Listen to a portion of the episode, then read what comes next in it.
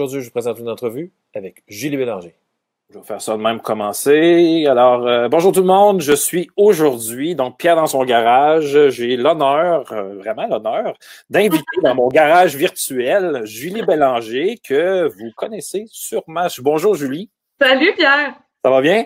Ça va bien, oui. Très contente de te retrouver après toutes ces années. Ben, écoute, euh, on essayait de compter tantôt, puis. Ça fait un bout la soustraction, c'est difficile à faire. Je ne tente pas de la faire, en fait. Non, moi non plus. Julie, euh, Julie, premièrement, euh, bon, euh, oui, on te connaît, la plupart des gens te connaissent. tu viens d'où? tu viens d'où?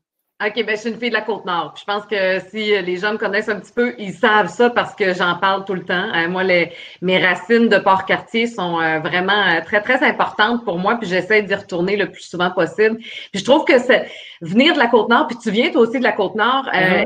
il y a quelque chose qui nous définit. Je sais pas, il y a quelque chose, moi, qui m'a marqué dans les paysages, dans l'immensité dans la mer, le, ben, parce qu'évidemment, le fleuve là-bas est tellement large qu'on l'appelle la mer. Donc, pour moi, tout ça m'a vraiment défini comme personne. Puis, euh, souvent, j'ai souvent dit, euh, un peu à la blague, mais c'est pas si loin de la réalité que, étant donné que le ciel était si grand, euh, parce que le ciel, il occupe la moitié du paysage chez nous. Là. Ben, on dirait que ça me donnait le droit de rêver, puis que ça me donnait comme il n'y avait pas de limite à mon imagination. Fait que ça a été vraiment la base de qui je suis, là, mes racines euh, nord-côtières. Donc, euh, tu as fait, en fait, tu as fait ton, ton, primaire, évidemment, à Port-Cartier. Tu as fait ton secondaire. À Port-Cartier aussi. À Port-Cartier, puis tu as fait. Cégep à Sept-Îles, Cégep à Sept-Îles euh, pendant deux ans. Puis là, je me cherchais un peu. Je t'avoue que moi, c'était pas clair en terminant le secondaire ce que j'allais faire dans la vie. Je le savais pas. Euh, j'ai exploré, j'ai été dans le domaine de, l'enseignement. C'est là qu'on s'est côtoyé, d'ailleurs, à l'Université de Rimouski pendant un an. J'ai adoré mon expérience, mais je me rendais compte que c'était pas tout à fait moi, euh, l'enseignement. Il me manquait quelque chose. Je sais pas, c'était pas ma vocation, en fait. Tu étais, en adaptation scolaire, si ma mémoire est bonne, non? Non, j'étais vraiment en enseignement primaire. primaire, ah, OK, Mais étais, on n'était pas dans la même année. Non, c'est ça. Tu avais, un an de plus, je pense, quelque chose comme ça. Euh, mais bref, euh, il y avait quelque chose qui m'appelait là-dedans. Puis par la suite, j'ai comme compris que c'était les communications. C'était l'aspect de communiquer qui me tentait. Mais euh, c'était pas nécessairement par l'enseignement que j'allais accéder à ce que je voulais faire. Mais tu avais aussi, tu avais eu, il y a le, café graffiti, je pense. Oui. oui. Tu avais travaillé là aussi dans ta jeunesse, non? Ben, j'ai en fait, ça, a été là le point tournant, un des premiers mm. points tournants. Euh, je, revenais d'une année en enseignement primaire à Rimouski. Je me cherchais encore, je ne savais pas trop qu'est-ce que j'allais faire. Puis il y avait un emploi étudiant qui était euh, de faire la publicité au Café Théâtre Graffiti, une toute petite salle de spectacle à Port-Cartier. J'ai décroché l'emploi alors que j'avais aucune expérience là-dedans. Et là, j'ai compris, OK, wow, ça, c'est des communications, on peut en faire un métier. Et j'ai reviré ma vie de bar. Là, je me suis inscrite ensuite à l'Université Laval en com et j'ai fait mon, mon, baccalauréat, mon bac là-dedans. Donc, euh, on n'est pas obligé en secondaire 4 et 5 de savoir ce qu'on va faire dans la vie? Ben non, c'est bien trop dur. Bien, moi, c'est parce que j'avais pas expérimenté. Tu sais, moi, j'étais une bonne élève. Moi, j'étais vraiment une fille qui travaillait fort, euh, qui gagnait des méritas. C'était bien important pour moi de gagner des méritas ah. à la fin de l'année. Ah, ça, c'était, c'était vraiment la bonne élève. tu sais, vraiment la fille qui veut bien réussir et qui s'en demande beaucoup. Euh, il a fallu que je me débarrasse un peu de ça, de ça après. Euh, tu t'en demandais ou tes parents en ajoutaient aussi? Non, je, me suis rendu compte que je m'en demandais. Mes parents m'encourageaient, évidemment, puis ils étaient contents quand j'avais des bonnes notes, puis, puis quand je gagnais des méritas, ils étaient contents. Mais je me suis rendu compte que ça venait de moi. Moi, j'ai longtemps voulu être parfaite et euh, ça passait par des bonnes notes. Fait que c'est un peu euh, utopique comme but parce qu'on sait bien qu'on y arrivera jamais. Donc, ça, ça peut être épuisant à la longue. Mais ça, écoute, ça, a été une, des constatations que j'ai faites le rendu dans trentaine. Là, donc, pendant tout le, mon, primaire, mon secondaire, j'étais la bonne élève qui travaillait très, très fort. Mais rendu en secondaire 5, j'avais aucune idée qui j'étais. J'étais juste une bonne élève qui apprenait bien puis qui avait des bonnes notes, mais j'avais pas expérimenté encore la vie. Tu sais, ton, cégep en il en quoi? en sciences humaines euh, avec maths. Puis là, à un moment donné, je me suis rendu compte, j'ai ça les maths, pourquoi je fais ça? J'ai arrêté. Donc, c'est devenu juste sciences humaines. Et là, tu vois, j'explorais là-dedans. Il y avait des cours de psychologie. Ça, ça me parlait bien gros. Ça, j'aime beaucoup la psychologie, moi. Fait que je me disais, ah, peut-être que c'est une voie. J'ai même songé à un moment donné à devenir psychologue. Euh, et c'est là que j'ai commencé à m'ouvrir sur le, le, monde, finalement, en découvrant d'autres choses puis d'autres gens. Mais qu'est-ce qui t'a attiré dans l'enseignement primaire? Euh, je me, me connaissais clairement pas, je te jure. Parce que moi, quand j'étais jeune, je voulais pas garder des enfants. Je trouvais que c'était de l'exploitation. moi, je trouvais qu'ils payaient pas assez cher. Il dit que j'allais peut-être faire, euh, que j'allais pas faire de l'édition. Ça se peut, je coupe ce bout-là. mais c'est la vérité. Oui, c'est la vérité. moi, je, mais, mais je te dis, c'était l'aspect communication qui me tentait. Moi, on dirait que j'aurais voulu faire un show aux, étudiants, tu sais, puis qu'on passe un bon moment, mais ça va au-delà de ça, l'enseignement. Là, ah, T'aurais dû, animer les parties que je faisais avec à Lucar dans ce temps oui, C'était bon là-dedans, toi. Mais j'étais trop gênée. Tu vois, je me connaissais pas ah. encore dans ce, dans ce temps-là. Attends, attends, attends, t'étais trop gênée? Ah oui, j'ai, ah, vraiment. Là, euh, t'es en radio tous les jours, puis... Euh, je fais de la télé, c'est fou, hein?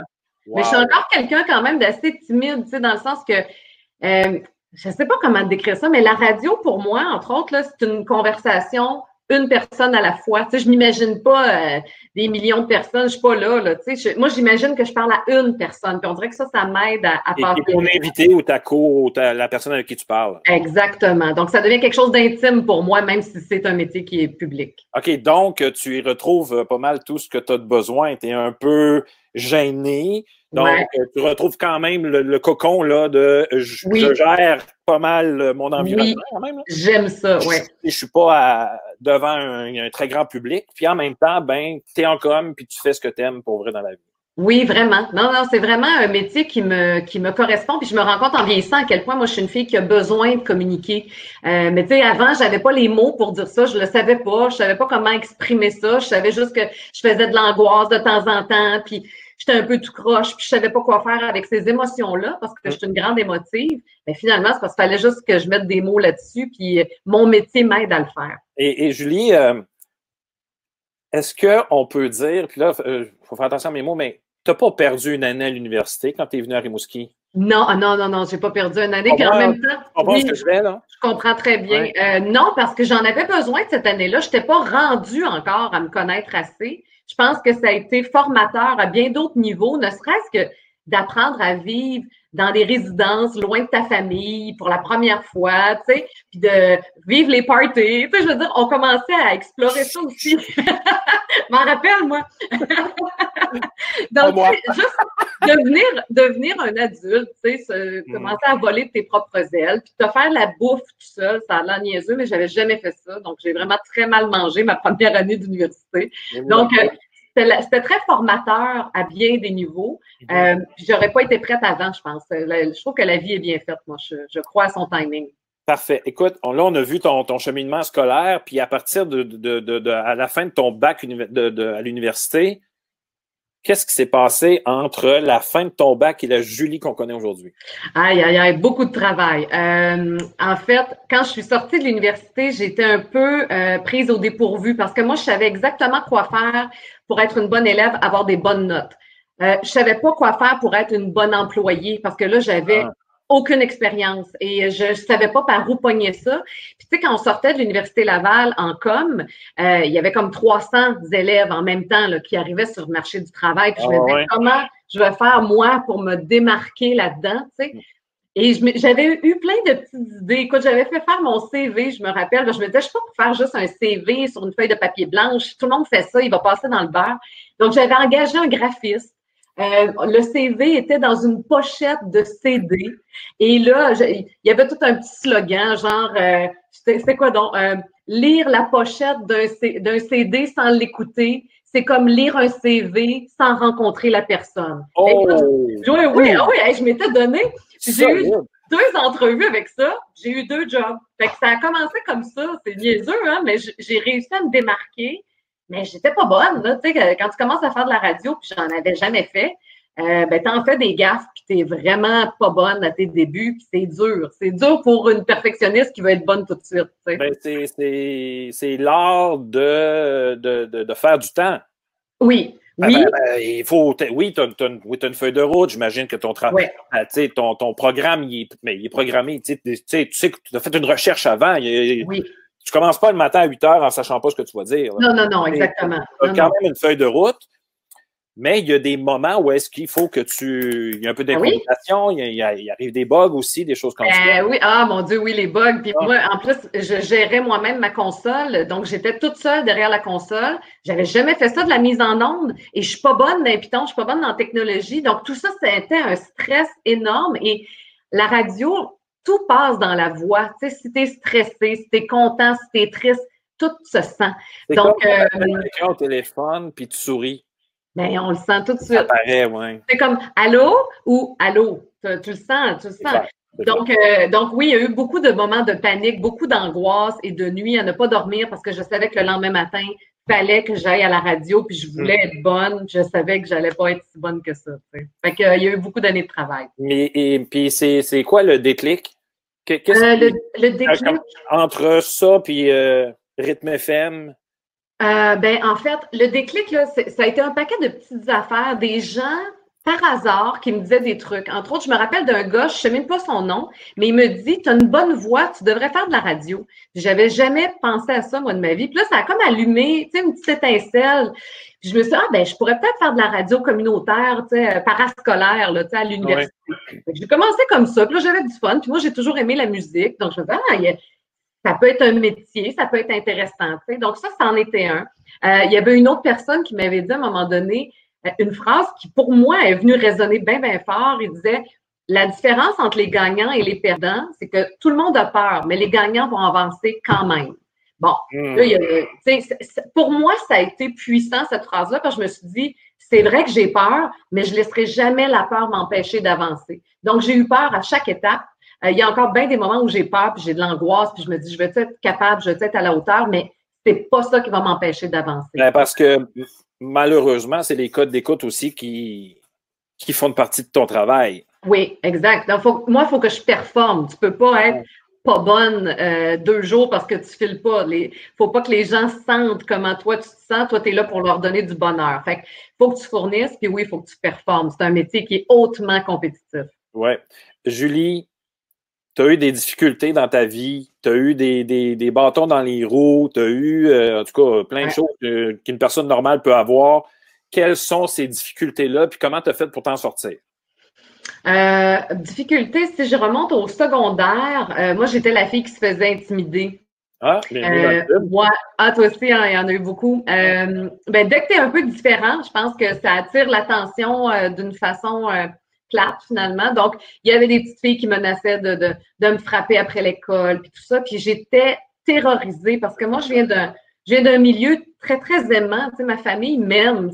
J'ai été élevée par du bon monde. Fait qu'on ne m'a jamais parlé comme ça. Donc, j'avais aucun outil. Je ne savais pas quoi faire avec ça. Donc, pendant longtemps, puis ça, je l'ai déjà raconté, mais j'avais l'impression que je baissais ma lumière. Je voulais pas déranger. Je Hmm. voulais longer les murs. Puis, tu sais, c'est peut-être là aussi que je devenue un peu gênée, renfermée, parce que je trouvais que c'était dangereux de m'exposer. Mais avec le temps, c'est devenu un moteur parce que je me disais, regardez-moi bien aller. Tu sais, les petites filles qui ont été pas fines, regardez-moi bien aller. Puis, Ouais. fait qu'à un moment donné, à quelque part, ils m'ont donné de la force. Tu comprends? Maintenant, je comprends que ça m'a donné de la force, cette affaire-là, puis de, du chien, tu sais, pour juste affronter le reste de mon métier. Ça, ça en était une grosse. Puis, euh, ben, dans la trentaine, ben, j'ai fait un burn-out à un moment donné. On parlait de perfectionnisme tantôt. Euh, je voulais être parfaite tout le temps. C'est beaucoup trop lourd à porter pour mes petites épaules. Puis j'ai, crashé, donc j'ai vraiment, euh, j'ai vraiment eu un arrêt, un arrêt là, pendant quatre mois que j'avais de la difficulté à sortir de chez moi. Là, ça allait vraiment pas. Donc il a fallu que je me reconstruise. Puis ça a été par la thérapie que j'ai, j'ai fait ça. Puis, mais ça, ça, ça fait pas longtemps. Euh, dans la trentaine, j'avais 33 ans. J'avais 33 ans quand c'est arrivé. Donc, ça fait déjà 12 ans quand même. Mais, mais ça a été, euh, ça a été dur. Tu sais, les gens qui traversent un burn-out, une dépression, c'est super dur. Mais en même temps, il y avait quelque chose à aller apprendre là-dedans. Puis il y avait des cadeaux là-dedans. Puis à ce jour, il fallait que ça m'arrive. Je réalise fallait que ça m'arrive puis que ça m'a amené du beau. Ça m'a amené mes plus beaux contrats, ça m'a amené euh, une meilleure connaissance de qui je suis, puis mes meilleurs amis sont sortis de ça. Donc, Ah, c'est ouais. assez fou quand même, ouais. Mais en fait, quand tu as dit il fallait que ça t'arrive, faut pas non. Tu sais, c'est- à double tranchant ce que tu viens de dire là. Pas pour tout le monde, là. Je suis pas en train de dire qu'il faut que tu vives une dépression, là. Non, il faut pas, faut pas se rendre dans le fond du baril non plus tout le Non. temps, là. Pour voir qu'est-ce Non, qui pas du tout. Mais dans mon cas, je sais qu'il y avait quelque chose qu'il fallait qu'il se déconstruise. Il fallait qu'en fait que j'apprenne à m'aimer. Puis il fallait que j'arrête à, m'aimer euh, juste quand j'avais des bonnes notes, juste quand j'avais des résultats. Là, il fallait que j'apprenne à aimer qui j'étais pour vrai. Donc ça, ça peut arriver autrement. Là, vous n'êtes pas obligé de vous taper un burn-out pour ça. Là. Euh, mais, euh, mais apprendre à s'aimer, là, ça, c'est tout un apprentissage essentiel. Ouais, c'est quelque chose. Ça, vient, ça vient déranger des, des, affaires qu'on pense correctes, mais tu sais, la difficile, le, plus difficile, je pense, c'est d'être capable de dire non puis de, de mettre nos limites. Eh, c'est juste dire non, puis l'autre personne est fâchée parce que tu as dit non. Puis, ah. puis là, tu veux pas déranger. C'est normal d'avoir dit non, d'avoir dit non. Tu, fais comme, ben, c'est parce que ça me tente pas, puis je suis pas capable. Puis si je dis non, si je dis pas non, ça va. Ça... Non, non, non, non, non, non, non. C'est. En tout cas, c'est une méchante business, hein? C'est tout un apprentissage, oui, vraiment. Euh, dans tout ton parcours, est-ce qu'il y a des gens qui, ben, j'imagine, qui t'a inspiré le plus? Est-ce que c'est des profs primaires, secondaires, des artistes, parce que maintenant tu es une artiste? Qui, qui a fait Wow, oui, c'est euh, tu vois, il y a un moment donné, euh, c'est un autre type d'inspiration, tu vas comprendre. C'est une de mes tantes, euh, ma tante Dani, qu'elle s'appelle. Et à un moment donné, justement, quand j'étais en, réflexion quant à mon avenir, là, à savoir si je retournais à Rimouski en enseignement, si je m'en allais en communication, tu sais, pour moi, c'était un gros move à faire. Je me rappelle que cet été-là, elle me dit qu'elle, elle avait toujours rêvé d'être pharmacienne, mais elle l'avait jamais fait. Puis ça, cette phrase-là m'avait fait de la peine pour elle ben et m'avait dit, OK, ben moi, je vais faire ce dont j'ai envie. Je vais prendre le risque, même si je ne sais pas trop où je m'en vais, je vais plonger. Fait que ça, ça elle m'avait inspiré à quelque part, ma tante Dani, parce qu'elle ne l'avait pas fait. Euh, mais sinon, c'est sûr que dans mon métier, moi, pour moi, la reine des animatrices, c'est Oprah, Oprah Winfrey. Moi, Oprah, j'ai grandi avec elle. Ça a été mon professeur, vraiment, à bien des égards. Euh, elle m'a appris un paquet d'affaires, Oprah. Je regardais ça quand j'arrivais de l'école à 4 heures. Puis, euh, je trouve que c'est c'est quelqu'un qui est capable de se montrer telle qu'elle est dans toute sa vulnérabilité. Puis ça, je trouve que c'est une grande, grande force. Fait que moi, pour elle, c'est la top. OK. Wow, excellent. C'est deux, deux femmes qui ont changé ta vie. Oui, exactement. Oui, vraiment. Julie, dans tous les jobs qu'on a, là, il y a tout le temps quelque chose qu'on aime faire, puis il y a tout le temps quelque chose qu'on n'aime pas faire. Puis c'est des obligations. On ne passe pas à côté de ça. Euh, comme par exemple, dans mon cas, j'enseigne au primaire, c'est clair que la correction, euh, Wow! Ça me fait triper, ça n'a pas de bon sens, là. Euh, Qu'est-ce que tu aimes dans ton travail? Qu'est-ce que j'aime? Ah, mon Dieu, ben la chance de pouvoir communiquer à un large public à tous les jours. C'est ça, c'est un privilège parce que je sais que demain matin, ça peut, ça peut se terminer. Je, suis, je dépends des codes d'écoute, je dépends des patrons, je dépends d'un paquet de facteurs. Mais donc ça, je savoure cette chance-là vraiment. Euh, puis qu'est-ce que j'aime moins? Euh, ben, c'est sûr que c'est un métier qui, ça a l'air juste du bonheur puis du fun, mais derrière, il y a beaucoup, beaucoup de travail. Tu sais, ben, puis, ouais, ouais, tu sais, c'est un métier où tu travailles extrêmement fort. Tu sais, des, des semaines, là. Je me rappelle, entre autres, quand j'animais les chefs, là, je faisais ma radio. Après ça, je faisais les chefs. Je travaillais des 20 heures par jour pendant un mois. Tu sais, je finissais, j'étais complètement vidée. Là. Fait que c'était des, des grosses charges de travail. Puis, ce qui est dur des fois, c'est quand justement tu traverses des épreuves dans ta vie personnelle, euh, tu vas pas bien, mais il faut pas que ça paraisse. C'est ça, comment tu fais? Ça, c'est dur. Ben, je, je sais pas, on dirait qu'à un moment donné, il y a un rôle qui embarque. là, je, mets mon, mon chapeau d'animatrice, c'est comme, OK, je pleurerai après, là, j'ai pas le temps, il faut que j'anime. Fait que, mais bon, fait que ça, c'est peut-être le côté peut-être plus difficile. Puis c'est sûr que ta place est convoitée par plein de gens. Mmh. Fait, que, fait que tu le sens que euh, fais pas trop de gaffe parce qu'il y en a 15 qui attendent derrière, là, mais ça, ça fait partie du, du risque du métier. Parce qu'à chaque année, il en sort de l'université aussi. Hein. Ben oui, puis, puis des plus jeunes, puis des plus cute, puis des, des, des sont plus fraîches, ils ont, ils ont quelque chose de nouveau, puis tout ça. Puis à un moment donné, moi, ben, je vieillis. Fait que vieillir dans ce métier-là, c'est particulier. Euh, t'as peu, euh, t'as peu, Ils sont plus cute. Non, non, mais c'est vrai. Ben, dans mon métier, oui, malheureusement. Puis ça, ça m'écœure de te le dire, mais c'est important pour les filles, puis ça l'est pas tant pour les gars. Ben ça qui, moi, ça, ça m'a toujours fâché. Tu vois, je me rappelle quand j'étais aux nouvelles à TQS Québec dans le temps, ça fait longtemps, je faisais la météo. Et je me rappelle que euh, là, j'apprenais, tu sais, je faisais du direct puis tout ça. Et je me rappelle que je me donnais au bout et j'avais entendu un réalisateur dire Elle est bonne la petite, mais c'est de valeur, elle a une petite dent croche. Parce que dans ce temps-là, j'avais une petite dent croche, effectivement.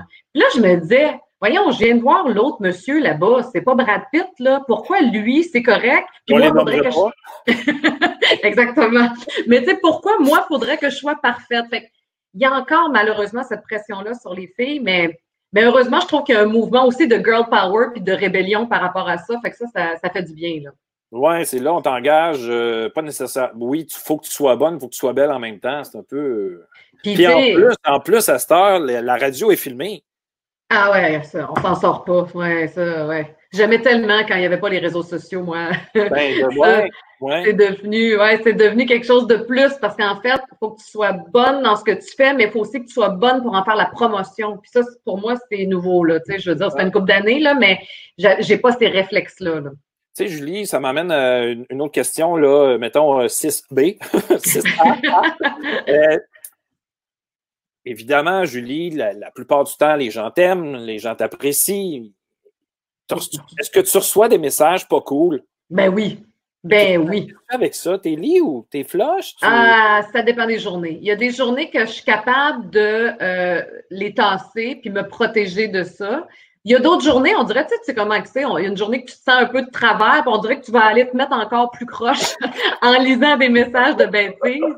Ça arrive, qu'est-ce que tu veux, puis oh oui, ça m'arrive moi aussi. Là, dès que tu fais un, métier euh, public, ça vient avec. Il y a des gens qui t'aiment, il y a des gens qui te détestent, puis ils vont se faire un plaisir de venir te le dire. Mais on dirait qu'à un moment donné, je me dis, ben, coudon, euh, c'est le prix à payer. Je comprends toujours pas cette euh, volonté-là de dire à quelqu'un que tu l'aimes pas, que tu l'aimes pas. Tu sais, je, comprends pas. et, de continuer à t'écouter et de continuer à te regarder. Et... Je comprends pas. Ben, mais des fois, je me dis, ben, ces gens-là, on dirait qu'ils sont en, ils ont besoin d'amour, clairement, ils sont pas heureux dans leur vie.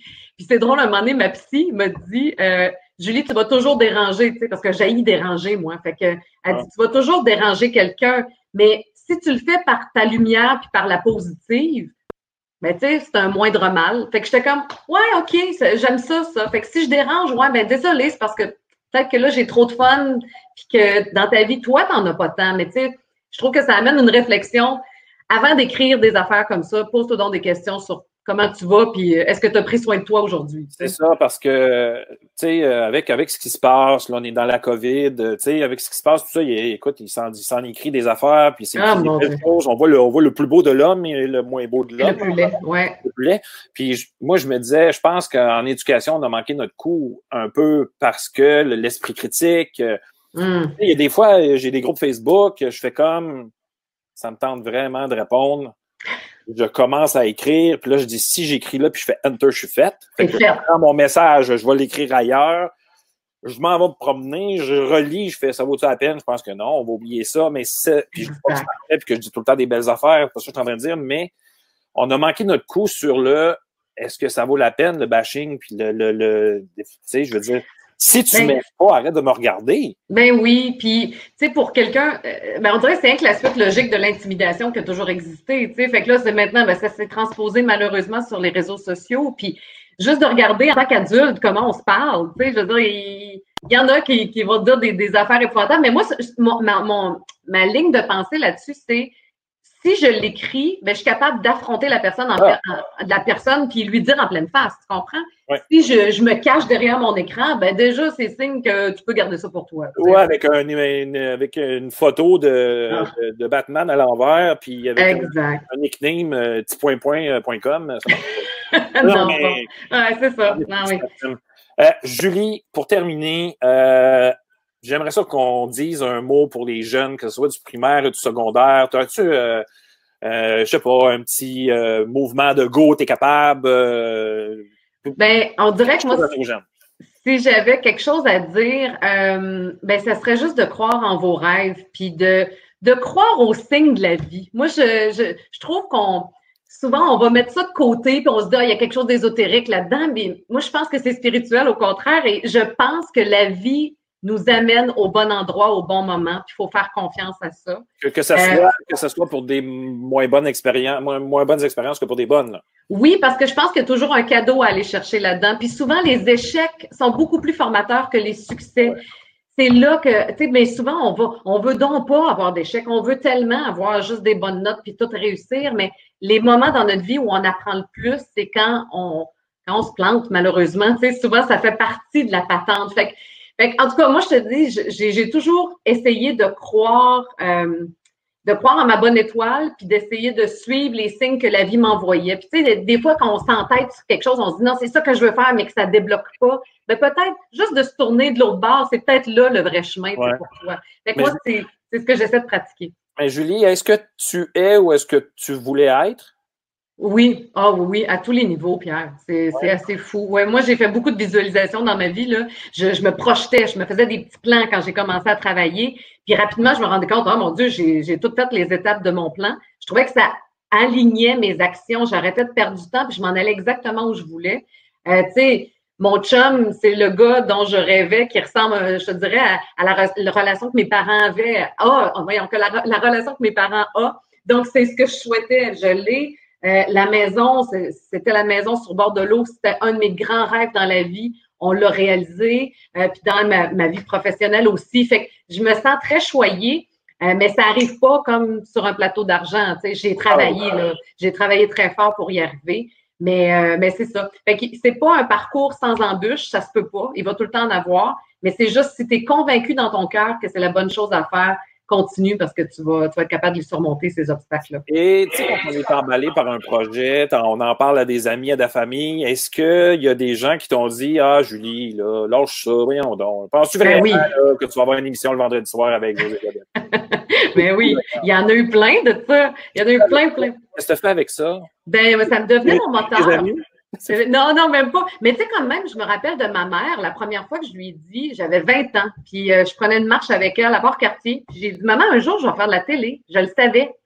Puis elle a dit, ben Julie, c'est parce que là, on, est à Port-Cartier. Euh, on connaît personne dans ce domaine-là. Ça a l'air d'être une jungle. Mais moi, je te dis, fondamentalement, je ne sais pas pourquoi, mais je savais que c'était ça mon chemin. Puis et euh, le fait que ma mère ait peur, ait des inquiétudes pour moi, moi, ça m'a juste donné du gaz. Ça a fait, ah. regarde-moi bien, je vais le faire. Je, vais réussir, je te jure, je vais réussir. Donc, ça m'a donné au contraire une énergie pour aller de l'avant. Et, et, ça a fait, le, ça a fait le bon effet sur toi, évidemment. Et on en est, on en est, on est content de ça pour toi, puis on est chanceux parce qu'on t'a de, on t'a à la radio puis à la télé. Euh, mais il y en a qui, euh, qui, qui, se font éteindre par ce genre de mmh. paroles-là. Mais c'est ça qui est triste. Parce qu'il ne faut pas y croire à ça. Mais tu sais, j'ai déjà eu une période de ma vie où je me faisais éteindre aussi par les commentaires des autres. Tu sais, quand tout mon, mon, secondaire, je te dis, je voulais pas, je voulais vraiment pas déranger. Puis je, mon but aurait été d'être invisible, j'aurais été contente. Tu sais. Mais à un moment donné, tu réalises que tu passes à côté de ta vie si tu fais ça. Tu sais, parce que tu essaies de plaire, tu vas déranger pareil. Fait que aussi bien déranger en étant toi-même. Tu sais. Donc, et, en faisant du bien autour de toi. Exactement, juste en trouvant le bon chemin pour qui tu es puis d'être heureux. Fait que moi, je, je mise là-dessus en premier, puis s'il y en a d'autres que ça dérange, ben c'est vraiment leur problème. Julie, c'est déjà terminé. Là. Moi, je continuerai avec toi là, euh, des heures et des heures. Euh, Julie, tu as un blog, tu as un blog, hein, juliebélanger.com. Oui. Où est-ce que tu écrivais, tu écris J'écris encore, oui. Encore, oui. J'écris encore assez régulièrement, puis c'est, tu vois, c'est vraiment axé sur la santé mentale, sur l'hygiène mentale, parce que je trouve que c'est très important dans une vie. Euh, j'ai eu des gens autour de moi, tu sais, je parlais tantôt de mon burn-out, mais j'ai eu des gens qui ont fait des profondes dépressions, puis ça m'a convaincu sur l'importance d'en parler. Alors, il y a des outils là-dessus. Si euh, ça peut aider une personne, tant mieux. Puis le reste, oui, ça finit bien la semaine. Puis euh, à Rythme FM aussi, ça fait euh, ma douzième année déjà. Fait que je suis wow. encore. Ouais, c'est assez fou. Mais euh, ça finit bien la semaine? Est-ce que ça, ça, c'est prêt à ben, là, on a terminé, on a terminé notre saison. Euh, étant donné la COVID, ça s'est terminé plus rapidement que prévu. Euh, puis là, pour l'instant, on le sait pas. On, personne ne sait, en fait, dans notre domaine, à quoi va ressembler demain, puis à quoi vont ressembler les, les plateaux de tournage. Donc, on verra peut-être une prochaine saison. On se croise les doigts. On ne sait pas au moment où on se parle. Et Rythme FM, est-ce que c'est de la maison que tu fais ça? En ce moment, oui. D'habitude, non. Évidemment, je travaille dans, les studios, mais là, on a réaménagé aussi. Tout le monde s'est réorganisé. Donc, j'ai un petit studio ici, euh, chez moi. J'ai mon petit bureau, mon micro, puis on fait de la radio comme ça. Et je co-anime avec Marie-Ève Janvier. Donc, elle, elle est de chez elle. Puis on est devant un écran comme ça pour se voir, se faire des signes pour pas parler en même temps. Donc, euh, c'est une autre discipline, je te dirais, une autre façon de travailler, mais ça, ça fonctionne bien. Wow. Julie, euh, écoute, j'espère que c'est sûr que tu vas en inspirer plus d'un et plus d'une. Merci beaucoup de ta présence. C'est vraiment apprécié. C'est fin. Euh, vraiment, là. Euh, donc, je te remercie beaucoup et je te souhaite plein de bonheur encore, plein de belles affaires. Là. Ça va bien. C'est fin. Toi aussi. Puis j'étais contente de te revoir, vraiment. on va refaire ça un moment donné. OK. Merci pour l'invitation. Ciao. Salut. Bye.